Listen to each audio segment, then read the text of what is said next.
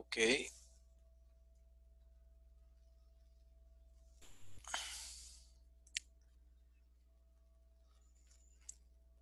Ok, bom dia a todos. A gente está fazendo aqui o shur sobre Tfilá.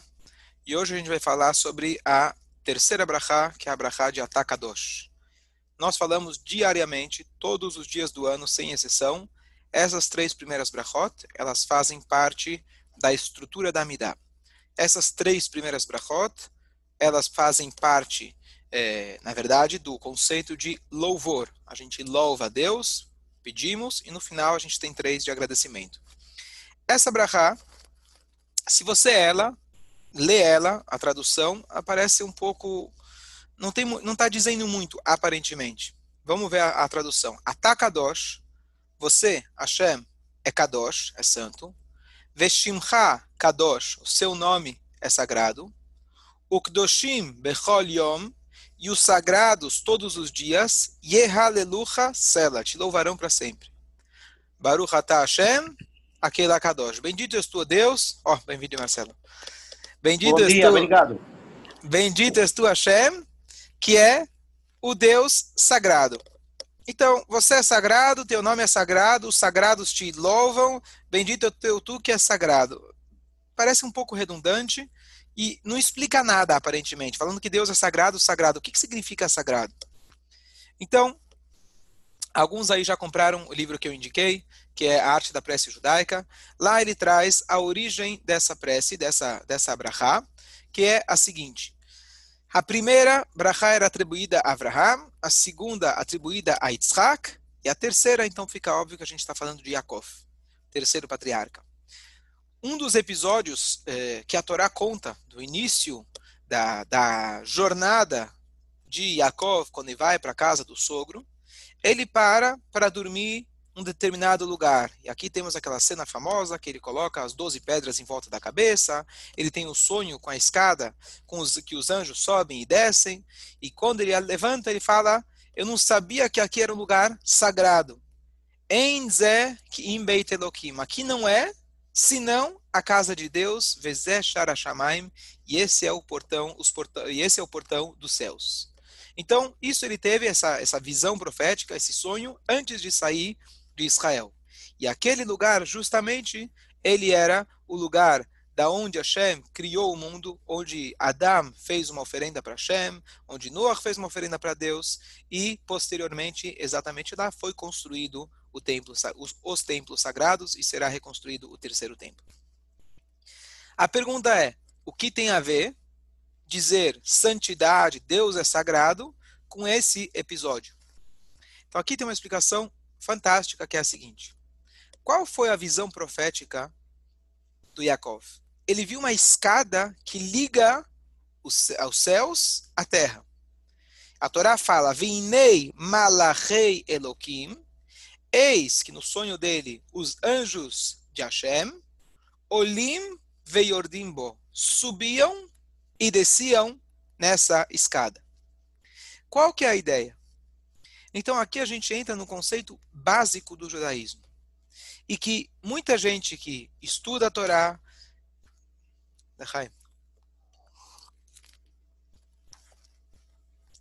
às vezes desconhece o que, que significa o termo sagrado.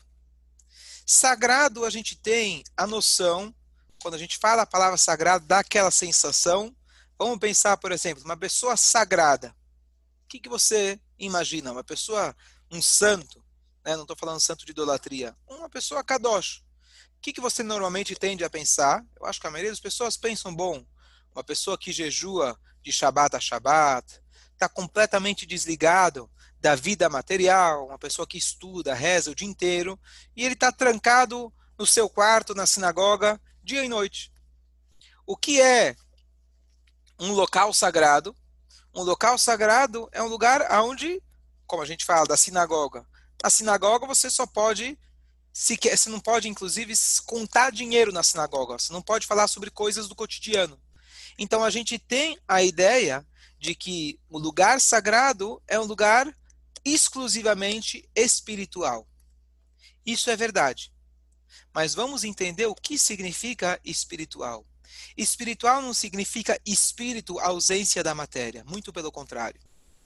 Em outras religiões, sem querer comparar, mas comparando, uma pessoa sagrada é aquele que consegue se abster do material. Casar pode ser considerado um pecado. Casar pode ser para alguém que é fraco, porque quem é forte, quem é espiritual, não se liga nos desejos materiais. O judaísmo é exatamente o contrário disso. Sagrado não é alguém que se afasta do material. Sagrado é alguém que consegue não fugir do material. É aquele que consegue estar no material, viver uma vida material de forma direcionada ao espírito. É fácil a gente se abster do material. O que é difícil é a gente estar no mundo material e conseguir elevar ele. Essa é a ideia de toda a Torá todas as mitzvot, diferente dos, dos eh, das pessoas que de repente vão para as montanhas meditar. Essa é uma pessoa, essa é uma pessoa elevada. Não. Uma pessoa elevada, uma pessoa que trabalha, é uma pessoa que ele vê na frente dele dificuldades de roubo, de mentira, oportunidades para ele enganar e ele fala: Eu vou ser diferente. Eu não vou agir como todos, eu vou ser sagrado para Deus. Essa é a definição de sagrado na Torá. Portanto, o denominador comum de todas as mitzvot é: faça algo físico nesse mundo com uma direção, com uma intenção espiritual. Pegue algo físico, escreva num coro um tefilim. Pegue uma vela e acenda ela para o Shabat todas as mitzvot estão ligadas com algo material, porque a definição de sagrado na Torá não é aquele que se afasta do material, e sim aquele que traz para o material o espiritual. E aqui nós temos a origem da palavra kadosh dessa brachá, porque o sonho de Yaakov não era apenas anjos subindo, era anjos subindo e anjos descendo. É um elo entre o céu e a terra. É a escada constante dessa troca, aonde eu elevo o material, eu elevo esse mundo físico para a espiritualidade. E, consequentemente, Deus ele traz espiritualidade para esse mundo. Essa é a definição de Kadosh na Torá. Nós encontramos a palavra Kadosh, santo, num outro contexto. Quando o noivo ele coloca o anel no dedo da noiva, ele fala as palavras Arei at mekudeshet li. Kedat Moshe Israel. Eis que você é, a tradução é consagrada para mim, conforme a lei de Moshe e de Israel. O que quer dizer consagrada? Ele está falando agora que a mulher é santa? O que, que significa isso? Consagrada, agora eu estou falando em termos legais da lei, consagrada significa que a partir do momento que ele colocou o anel, ela agora virou exclusiva, esposa exclusiva desse noivo, e obviamente ela não pode se casar com uma outra pessoa. Consumar o casamento é a roupa, é o quarto a sós que eles ficam e etc.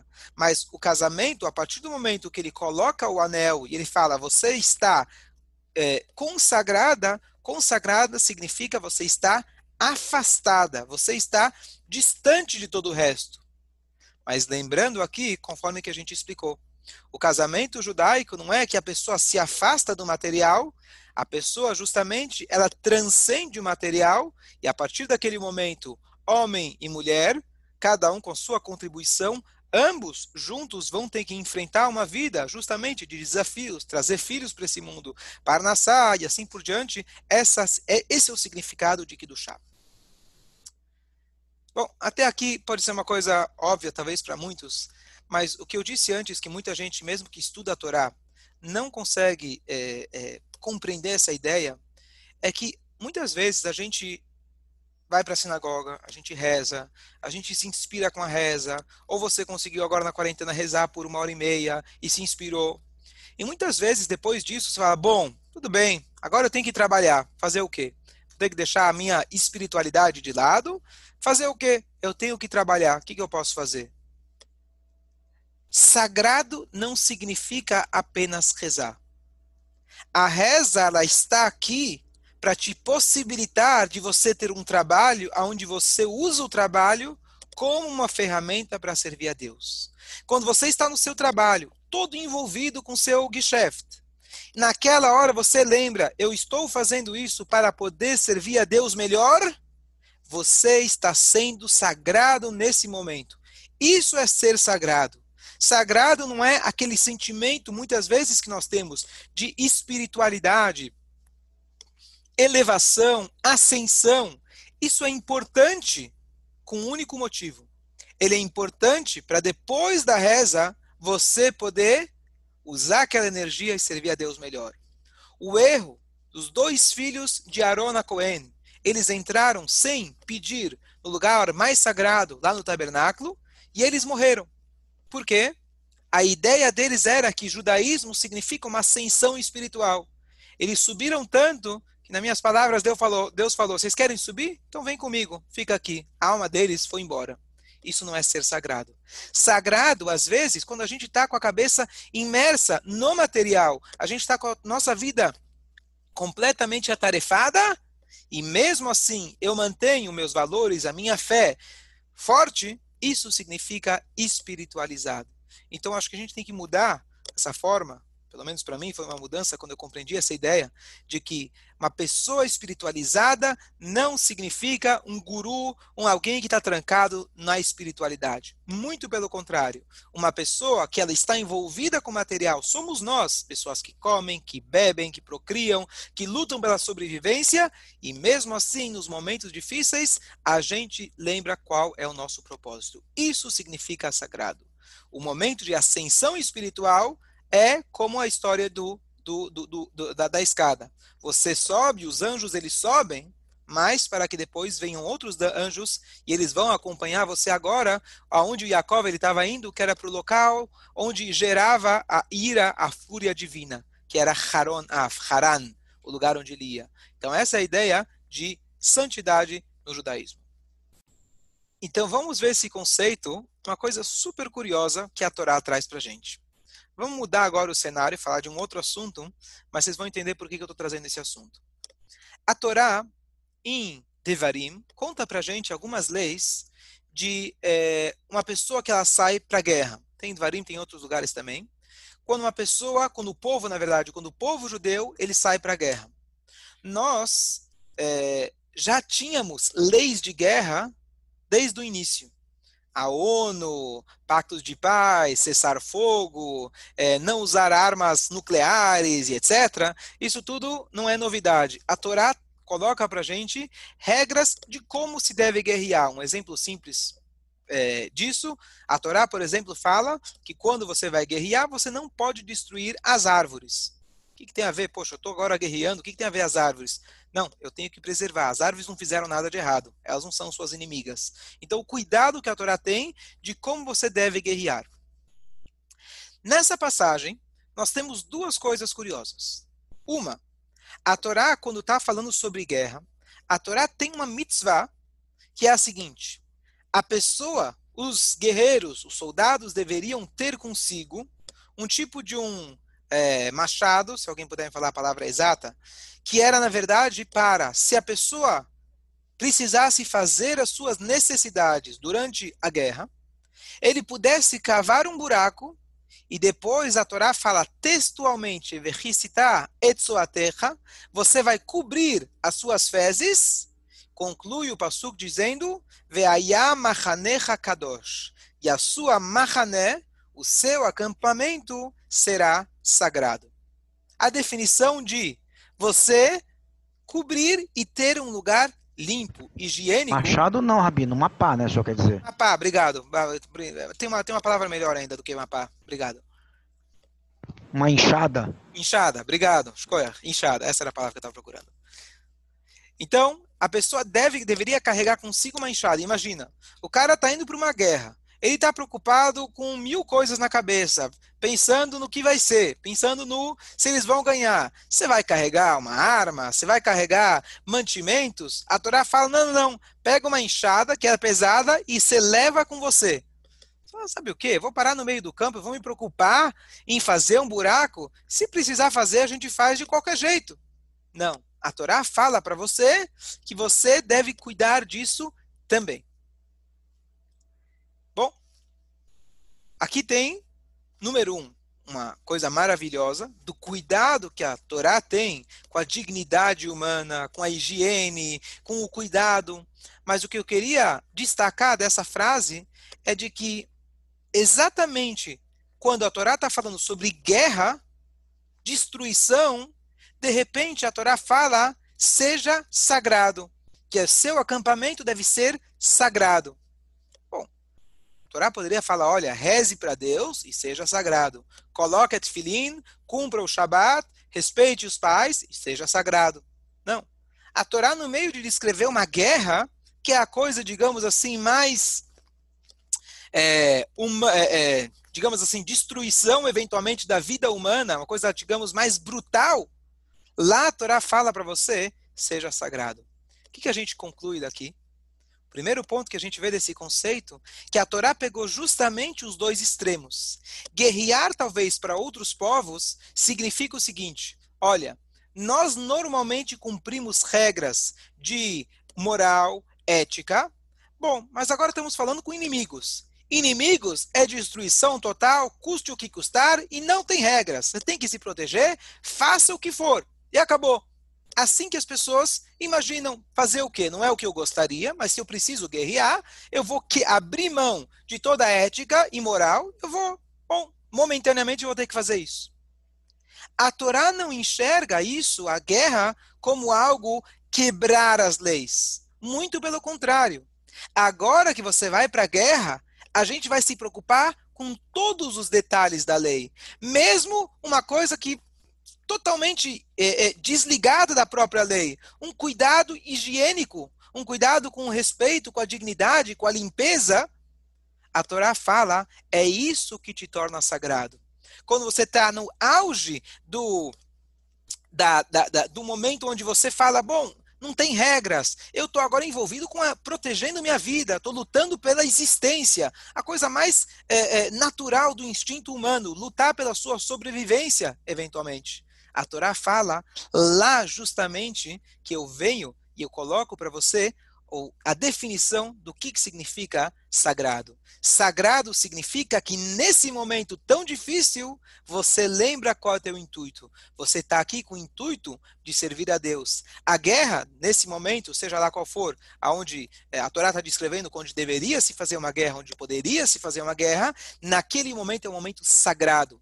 Sendo um momento sagrado, você vai fazer isso conforme as leis da Torá. Só lembrando, lembrei mais um, um, um detalhe, mas também uma mitzvah da Torá, aquela, aquela passagem da mulher é, que você encontra durante a guerra, que é do inimigo, e a Torá descreve um monte de leis chamado Efator.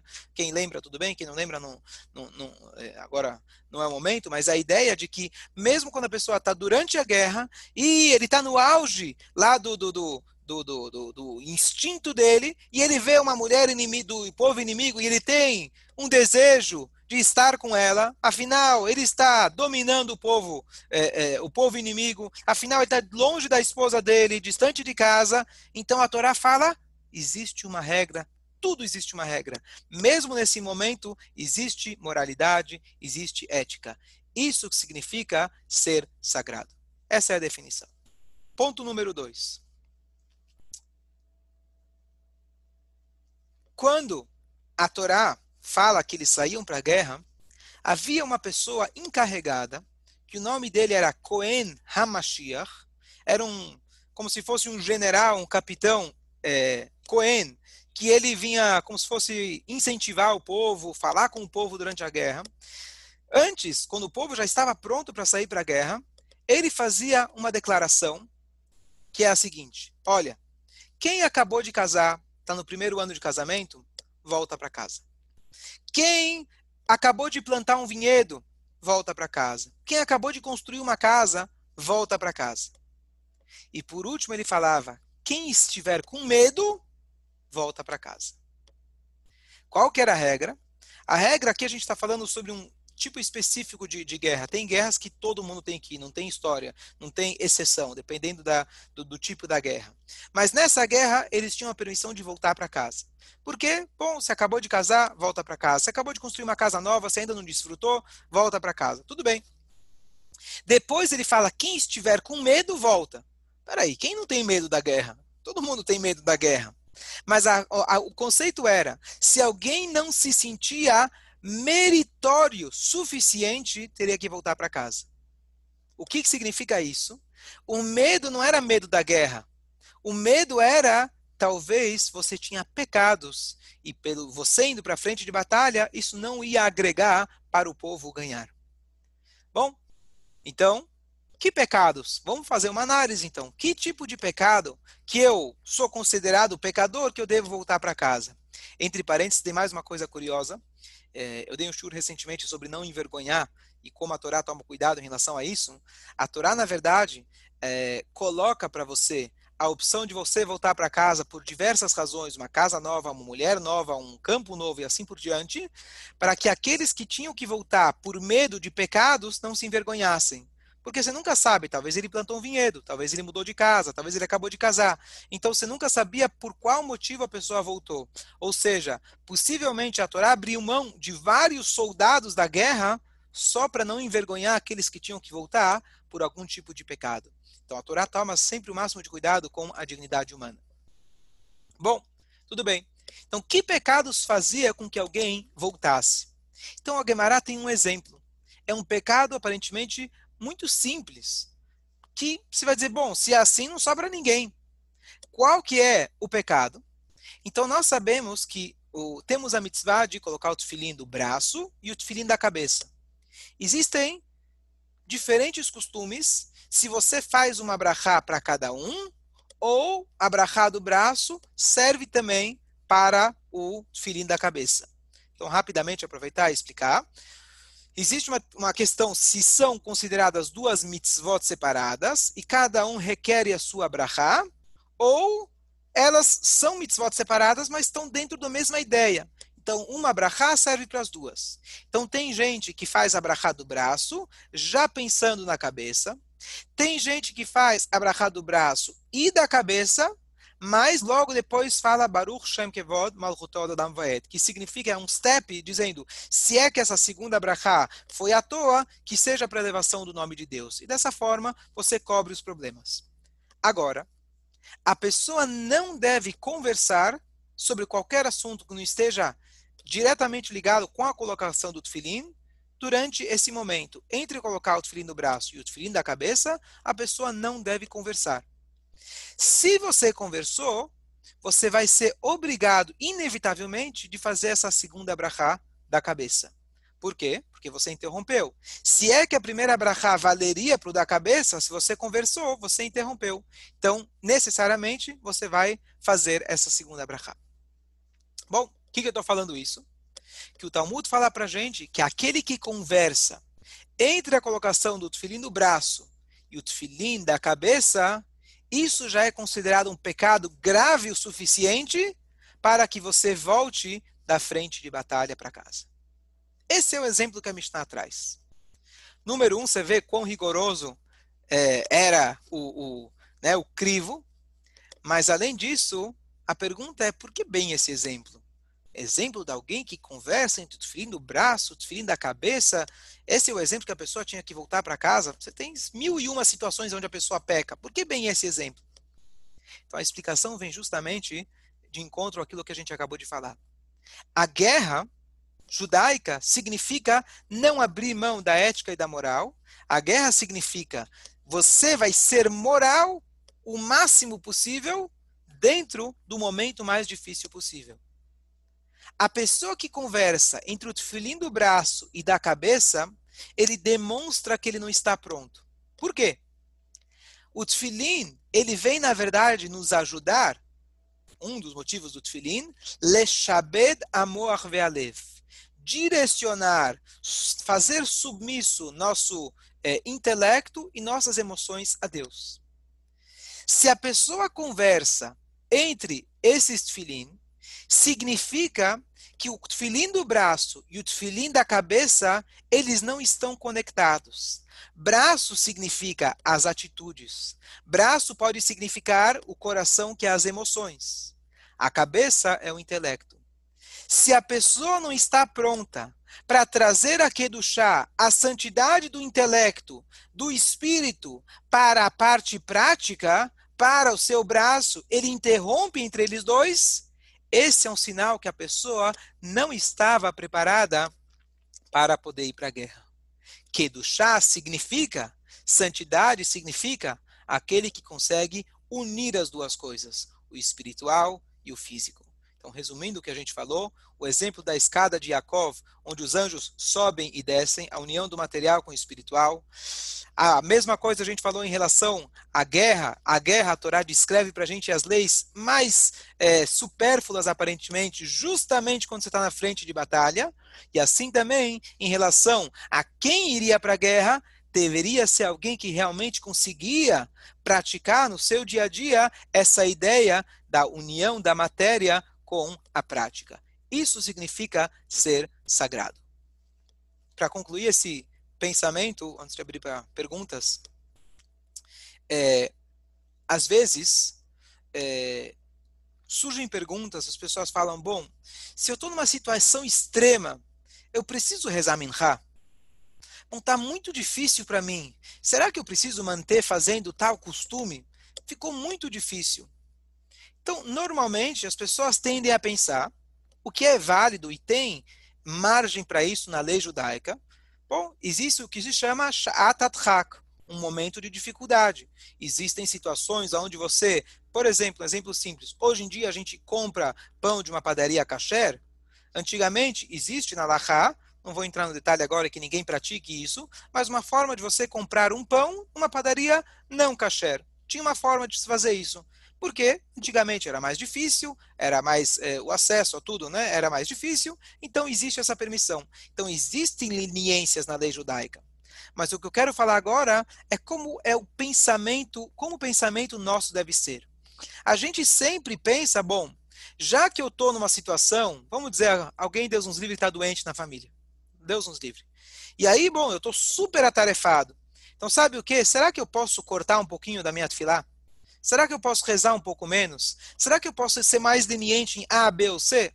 Tudo bem, a pessoa deve questionar, ter um rabino, e o rabino vai enxergar a situação real e ver se a pessoa se condiz ela ter essa brecha, entre aspas.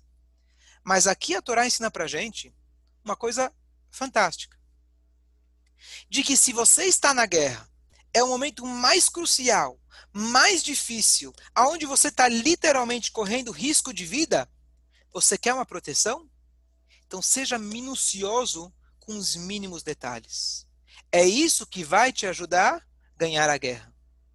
Então, quando alguém, Deus nos livre, está doente, a pessoa vai falar: bom, então me dá uma brecha. Existe, tudo bem, existem brechas, existem permissões, mas o modelo que a Torá dá para gente, da maneira que a gente tem que pensar é: bom, já que está difícil, deixa eu achar, pedir uma permissão para o rabino, deixa eu ver se eu consigo uma saída. Não, nós pensamos, devemos pensar justamente o contrário. A Torá mostra para a gente que quanto maior é o risco, maior a dificuldade. Não apenas que maior é o valor dos detalhes, mas importante é esses detalhes são essenciais para mim conseguir ganhar a guerra. Vai saber, mas às vezes Hashem nos coloca em situações onde justamente ele quer nos elevar ao ponto que a gente consegue manter aquela fé, manter aquela, aquele detalhezinho, aquele, aquele costume, justamente nessa situação mais difícil. Às vezes acontece, a pessoa fala, justo ontem decidi ler todos os salmos do dia. E hoje eu vi que Deus não quer. Poxa, aconteceu A, B, C, D, coisas que estão força maior, não tem jeito. A gente tem que saber de que se ficou difícil, quer dizer que é isso mesmo que você tem que fazer. Esse é o resumo. Por isso a gente fala Kadosh. Esse é o significado de Kadosh. Para concluir a ideia da Brachá, nós falamos Atakadosh, Feshim Hakadosh, Deus é sagrado, seu nome é sagrado. Não vou explicar agora sobre o nome, porque a gente já, já dei alguns shurim a respeito do nome lá no Kegavna. Mas a gente conclui dizendo Kedoshim Bechol e Hasela. E os sagrados, eles te abençoam. Quem são os sagrados? Os sagrados normalmente se referem aos anjos. E os anjos e os nossos sábios, eles só podem louvar a Deus depois que nós louvamos. O que, o que a gente prova com isso? Mais uma vez, os anjos, que são os seres celestiais, espirituais, eles ficam esperando a nossa reza.